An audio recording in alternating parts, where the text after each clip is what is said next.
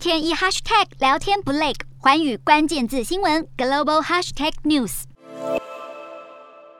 欧盟国领袖们齐聚比利时布鲁塞尔，商讨第六波制裁方案，希望能够针对俄国石油禁运达成共识。虽然会议一开始并非一帆风顺，匈牙利还是频频表示无法就禁运俄国石油达成共识。消息一出，让乌克兰总统泽伦斯基相当不满，呼吁欧盟停止争执。泽伦斯基也强调，欧盟内部的更大团结是对抗俄罗斯的唯一有效方法。或许就是听到泽伦斯基的呐喊，欧洲议会主席米歇尔在当天表示，欧盟已经同意禁运。俄罗斯石油这一项协议涵盖超过三分之二的俄国进口石油，切断俄国战争机器的一大部分经费来源。而其他重拳措施还包含将俄国最大银行俄罗斯联邦储蓄银行踢出 SWIFT 系统，并禁止另外三间俄罗斯国营电视台。不过，这一项制裁却也刺激到布兰特原油，三十号盘中涨破一百二十美元，攀抵两个月高点。而欧盟领导人三十一号将继续会面，讨论如何集体回应俄国侵略乌克兰，向俄罗斯展现欧欧盟团结一致，支持乌国抗俄。